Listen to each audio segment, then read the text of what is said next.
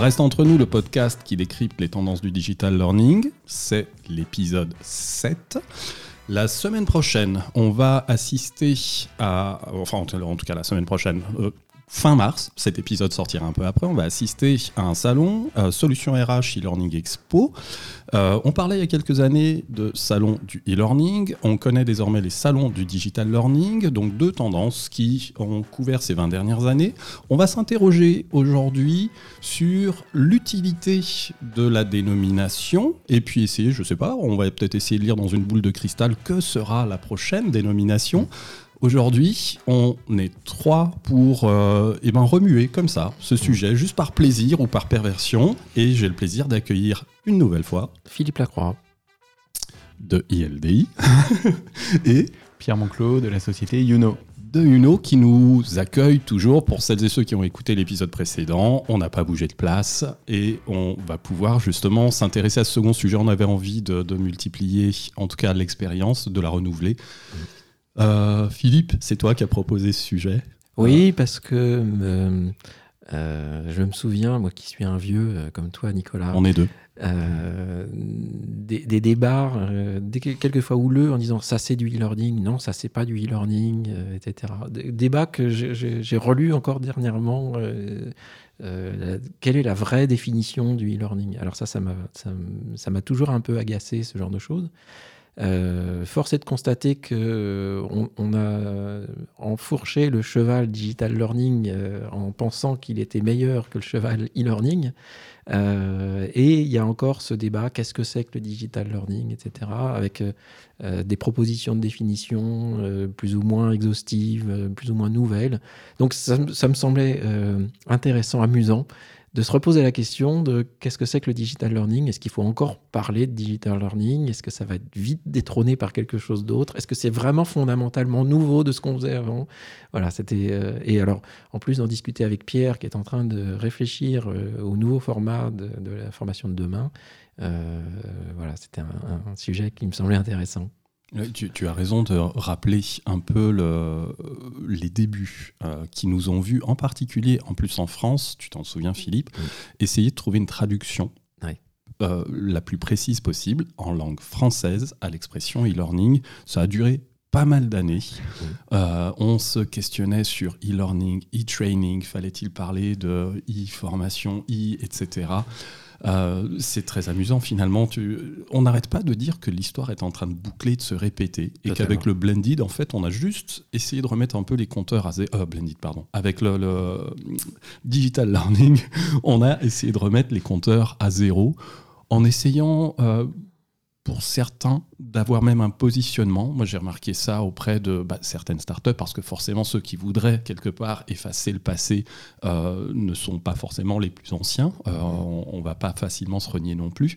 Mais c'est vrai que j'ai vu cette opposition euh, voulant avoir un digital learning qui soit presque tout sauf du e-learning. Oui. Alors, Pierre, you know, fait du digital learning? Alors oui, on fait du digital learning. Nous, on fait du digital learning. Et quand on nous dit Ah, mais vous faites de l'e-learning, euh, les SPOC, c'est de la formation à distance, vous faites de l'e-learning, euh, ça nous donne des boutons parce que quand les gens disent vous faites de l'e-learning, ils font référence à ce qui, nous, dans notre culture, sont des, petits modules où on avait des slides qui défilaient, on voyait pas la personne qui avait derrière. Parfois, il n'y avait pas de personne derrière, c'était une voix robotique. Euh, et donc, en général, on se connectait quasiment pas. Et pour aller jusqu'au bout d'un module, c'était encore pire. Et donc, nous, de nous assimiler à ça, ça nous fait peur. Donc, on dit, oui, on fait du digital learning. Non, c'est pas la même chose que, que l'e-learning. En quoi c'est différent? Il y a des ingrédients qui sont différents. Il y a la mise en pratique, il y a l'accompagnement, il y a l'humain. L'e-learning a déshumanisé la formation. Il y a eu plein d'articles comme ça euh, il y a, quelques années. Bah, le digital learning, nous, notre conception, pourquoi est-ce que ce terme nous attire, même s'il a ses défauts, c'est qu'il remet l'humain dans la formation, même quand elle est à distance. J'adore la tournure que déjà, tout de suite, après, après quelques instants, prend cette discussion. Euh, le e-learning a déshumanisé. Ça te rappelle pas, Philippe, un peu les débuts euh, de, notre activité, euh, où on avait immensément d'acteurs représentatifs du développement de plateformes de mmh. e-learning qui promettaient justement une espèce de, d'autonomie du dispositif, euh, quelque part pas excluant le formateur. Les, les, acteurs en question ne, ne s'osaient pas quand même à, à pareille prétention, mais ouais, il faisait rapidement, il les mettait en tout cas à l'écart. C'est-à-dire que l'humain était mis un petit peu de côté. En, vantant les mérites d'un dispositif qui serait quasi autonome et miraculeux. C'est ça. La promesse était un tout petit peu d'être capable d'automatiser, de mécaniser les processus de formation euh, l'individu étant euh, le presse-bouton de, fin de chaîne qui allait euh, se voir déverser rapidement et durablement des, savoirs via un outil qui allait leur permettre d'accéder au module, à la connaissance, et puis surtout de, les évaluer à la fin avec un quiz et, et de, donner la preuve que la formation avait été efficace. Ça, c'était la promesse. De l'arrosage automatique, comme dit Denis Christol. exactement. Euh, alors, je, si on veut durer une heure, on va parler aussi du terme euh, FOAD. Non Non, ok, on n'en parle pas. Si, si, allons-y. On a quand même nos particularismes, on aime bien. Ouais, alors ça c'est un terme qui qu'on entend encore et qu'on croise assez souvent. Je sais pas Pierre si tu croises ça chez certaines entreprises ou euh, organismes euh, ou institutions. Euh, un terme bien français, formation ouverte et à distance, FOAD. et alors on a exactement les mêmes débats. Hein, le terme change juste. Est-ce que c'est de la FOAD Non, c'est pas de la FOAD. voilà. Donc c'est rigolo de, de, se reposer ces questions-là. Bien évidemment, aujourd'hui, on a euh, des, jouets formidables pour former, on a des super outils, on a des outils pour euh, euh, interagir, on a des outils pour concevoir des activités pédagogiques, on a des outils pour être en contact avec les individus, on a des outils pour mutualiser les choses, on a des outils pour capitaliser, pour mesurer. Donc, et puis on a ça n'importe où. On n'est plus obligé d'avoir un environnement particulier sur son poste de travail avec les bons équipements. On a tous euh, un petit téléphone, une tablette, un ordinateur personnel, etc. La formation, est accessible quand on veut, où on veut. Euh, il y a du réseau à peu près partout. Maintenant, il y a même des applications qui permettent de télécharger les contenus et de regarder après. On un, un, terrain de jeu dingue. Euh, et, parce qu'on y ajoute des choses dans ce terrain de jeu, on, pense que la formation va être meilleure.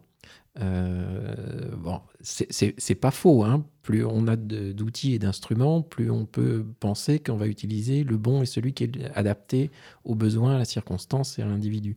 Mais euh, c'est rigolo de, voir qu'en en fait, y a une, on essaie de convaincre tous les acteurs que demain sera meilleur, ou qu'aujourd'hui est déjà meilleur qu'hier, euh, parce qu'il y a des nouveautés. Euh, que ça soit dans les outils, dans les principes ou le vocabulaire. Euh, on, peut euh, appeler un chat un félin affectueux, un chat trop mignon, ça reste un chat. donc la formation, pour moi, et ça y est, je vais rentrer dans le débat, la formation, c'est de la formation, quoi. Point à la ligne. Point à la ligne. C'est D'autant plus aujourd'hui, euh, ça va faire plus de 20 ans que justement les solutions digitales ou numériques, finalement, pinaillons, hein, mmh. euh, mais que les solutions digitales nous accompagnent. Et en fait, ça, tient aussi, à mon, sens en tout cas, à des positionnements nécessairement un peu marketing. Euh, il fallait bien pouvoir nommer un marché, pouvoir ensuite y glisser des acteurs ces mêmes acteurs euh, qui vont ensuite se distribuer en, se positionnant sur ce qu'ils sont capables de proposer, euh, qui euh, des solutions logicielles, qu'elles-mêmes on a subdivisées en différentes petites entités pour parvenir à un marché complètement incompréhensible et illisible et qui nous crée des nouveaux termes toutes les trois semaines. Alors, Yannick a fait justement un, un, petit papier sur LinkedIn très rigolo qui a été plutôt euh, lu, Yannick de, de, Youno, euh, en disant le marché est illisible. Moi, ce qui m'intéresse dans, dans, le digital, c'est ça, c'est le paradoxe, et c'est pour ça qu'on se pose cette question, c'est que, et Pierre va nous l'expliquer, euh, en fait, la formation qu'on essaie de faire maintenant, c'est la formation dans laquelle on met l'humain, des deux côtés. Celui qui se forme, celui qui aide à former, celui qui apporte le contenu, etc. C'est l'humain, l'humain. C'est très rigolo qu'on ait utilisé le terme digital pour parler de ça. Oui, comment tu, tu rapproches ça? Ah, ah, On t'a coincé la pierre. Ah en fait, le, la partie digitale, surtout, elle amène une culture. Peut-être pourquoi est-ce que nous, ça nous a parlé avant même qu'on l'intègre dans le marketing pour euh, effectivement mettre des mots, euh, essayer d'être un petit peu plus lisible dans ce marché illisible.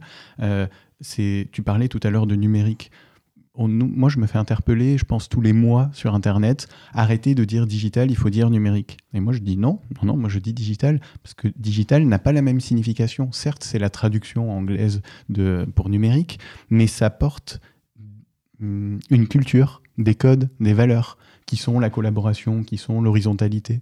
Euh, que n'ont pas forcément la formation. Dans une formation, à la base, on ne collabore pas forcément. La formation peut être descendante. Si c'est un formateur qui est un expert, qui porte un savoir, c'est lui qui va dire comment on fait. Quand on parle de digital, on fait référence à la culture du web, où là, il n'y a pas de grand sachant, c'est tout le monde est sur un pied d'égalité. Et donc, quelque part, c'est un petit peu plus attractif. Et nous, en ce qui nous concerne, même le mot digital, on ne l'utilise pas que pour digital learning en interne chez Youno, parce qu'il porte cet état d'esprit. Et demain, si on devait remplacer ça par numérique, par exemple, euh, tout le monde me regarderait vraiment bizarrement et me dirait Mais Pierre, tu vas vraiment parler en externe de numérique? Mais numérique, c'est, ça fait penser à numériser des, feuilles de paye. Quand on parle de la transformation digitale des RH, les gens me disent Ah, mais si vous numérisez des feuilles de paye. Non, non, non, ça c'est, si on met digital, ça va beaucoup plus loin. Donc je pense aussi, c'est pour ça qu'il y a ce, euh, y a ce débat. En tout cas, nous, enfin moi j'ai 33 ans, je ne sais pas si c'est aussi lié à mon, à mon âge, mais numérique ou e-learning, bah, ça ne me fait pas rêver. Non, non, mais tu as bien raison. Euh, c'est d'ailleurs ce qui avait fait un des, des, des, facteurs de succès du mot MOOC, c'est que ça arrivait à point nommé pour euh, donner euh, un espoir nouveau à tous les déçus du e-learning. L'idée du e-learning, c'était de pouvoir diffuser simplement, rapidement et massivement de la formation euh, en entreprise ou pour les collaborateurs. Grande difficulté quand à l'époque, comme outil, on n'avait qu'un formateur qui devait se déplacer de, salle en salle pour former les gens par paquet de vin. Euh, donc le e-learning avait cette promesse-là de pouvoir démocratiser la formation, démultiplier la formation et former, former plus vite. Sauf qu'on a fait un peu des conne bêtise dans le e-learning. Euh, ce qu'a dit Pierre, c'est tout le monde a constaté que euh, le savoir mis en boîte, ça ne suffisait pas et que si on enlevait l'humain de tout ça, euh, ça ne fonctionnait pas très bien. S'il n'y avait pas d'accompagnement, si c'était mécanique, si on, pouvait poser des questions à personne, même pas à ses collègues qui étaient en train de se former en même temps, on n'avait pas envie de se former, puis on se formait mal. Donc le e-learning n'a pas eu le succès attendu. Les MOOC a eu un succès arithmétique euh, en volume. Donc euh, tout le monde s'est dit enfin, on a trouvé la martingale et ça a apporté du sourire et de l'enthousiasme en disant non non il faut y croire la formation à distance, ça peut marcher. Regardez la preuve les MOOC. On, voit les limites du format, mais qui a ouvert des portes très intéressantes. Et, puis après, est apparu le terme digital learning. J'ai pas fait de recherche archéologique pour voir d'où il venait, ce terme. Mais c'est vrai que ça a été le nouvel élan après, en disant Ah, euh, voilà, on va euh, mettre des ingrédients à la formation qui sont les euh, épices qui font que le plat est agréable à manger. Alors qu'on sait très bien qu'il y a plus de choses à manger que d'appétit chez les consommateurs. Donc il faut essayer de trouver quelque chose pour les attirer. Et... Pardon. voilà, c'est tout ce que je voulais dire.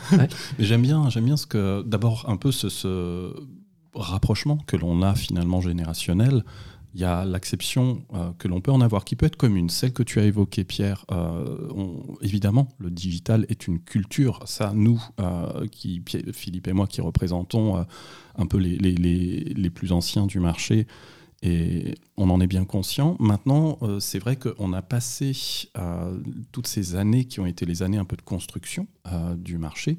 Et Philippe y a, avec son compère Philippe y ont plus que largement euh, contribué. Mais c'est vrai qu'on avait déjà des questionnements, on, voulait s'approprier des termes. J'aime beaucoup la formulation que tu as eue justement, euh, sur laquelle je, m'arrête un instant.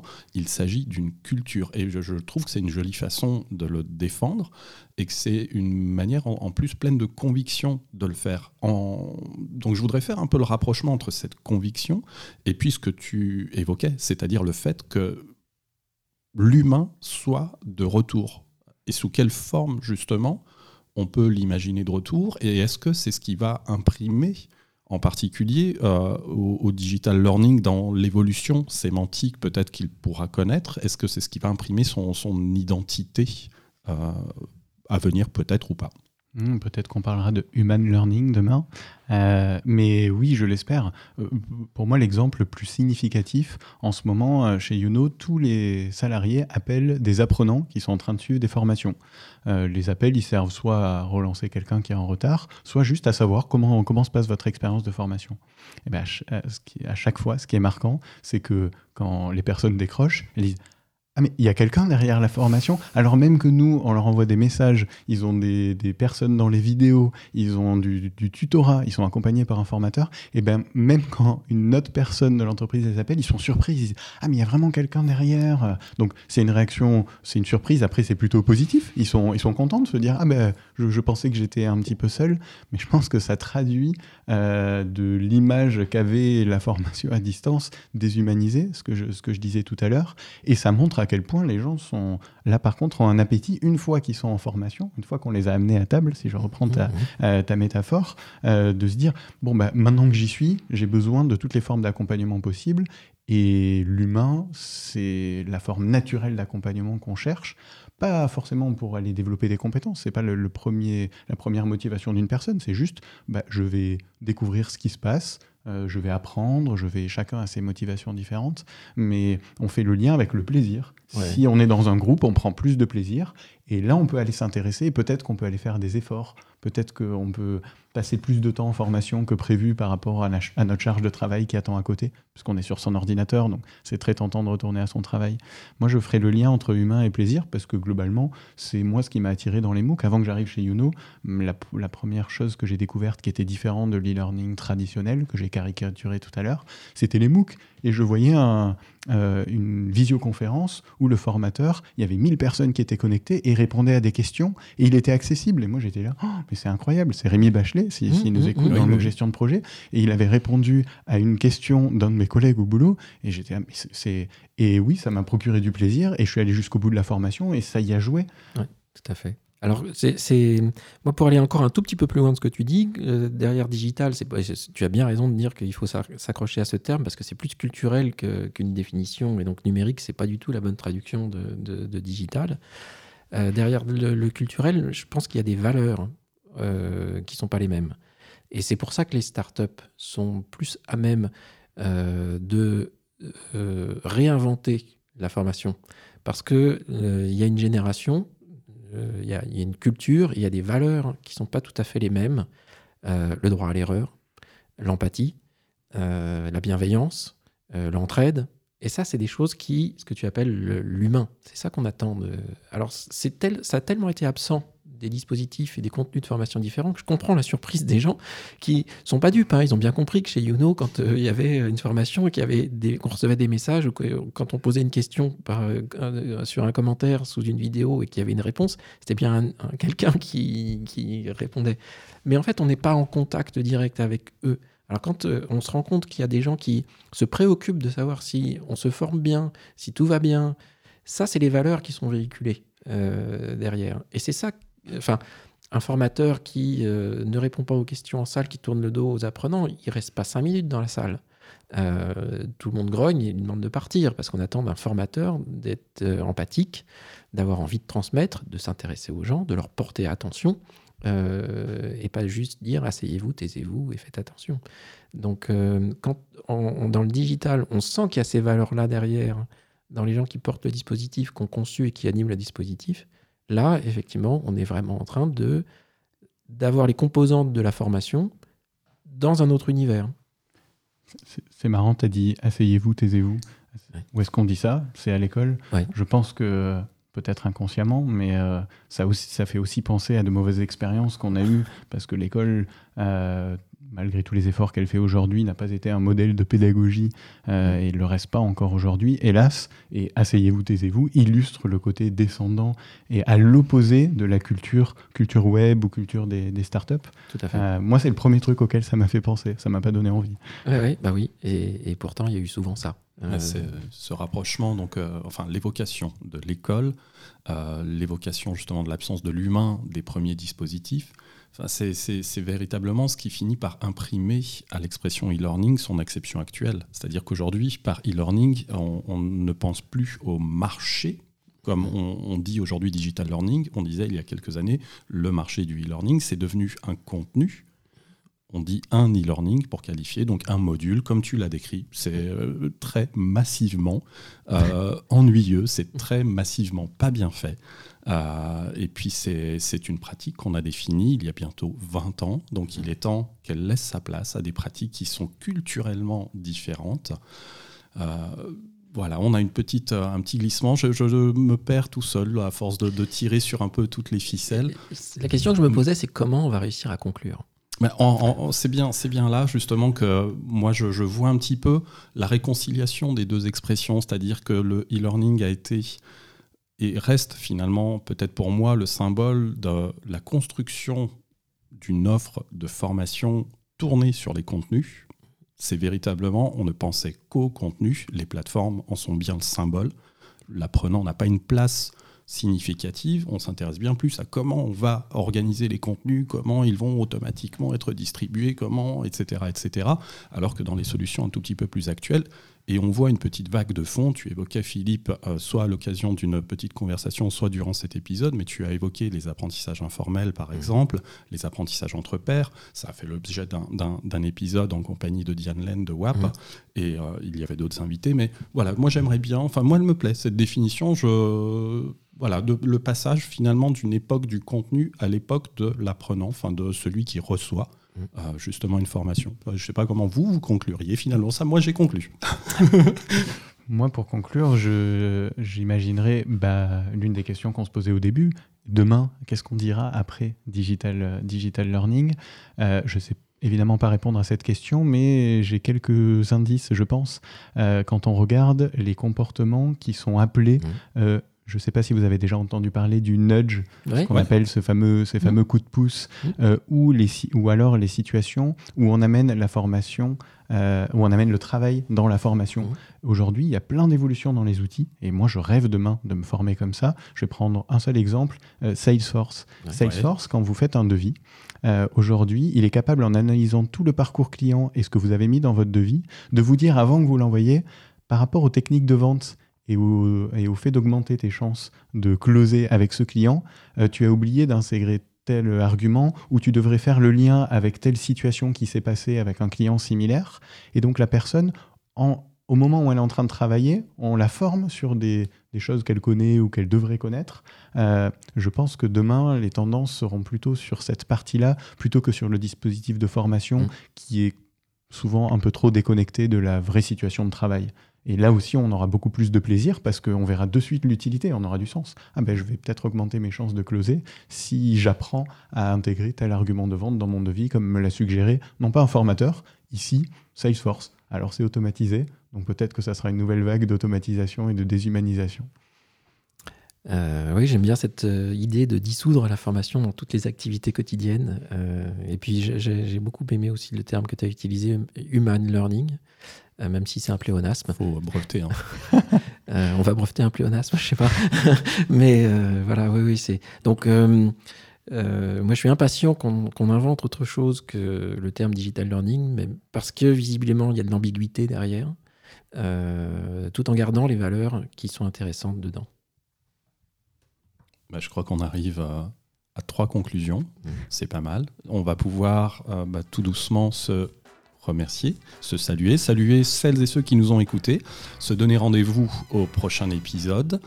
Philippe, un grand merci d'avoir été une nouvelle fois derrière le microphone. Merci Nicolas. Et puis surtout, tu reviens quand tu veux. Pierre, merci à toi. Merci beaucoup Nicolas. Et tu reviens aussi quand tu veux. Ce sera un grand plaisir.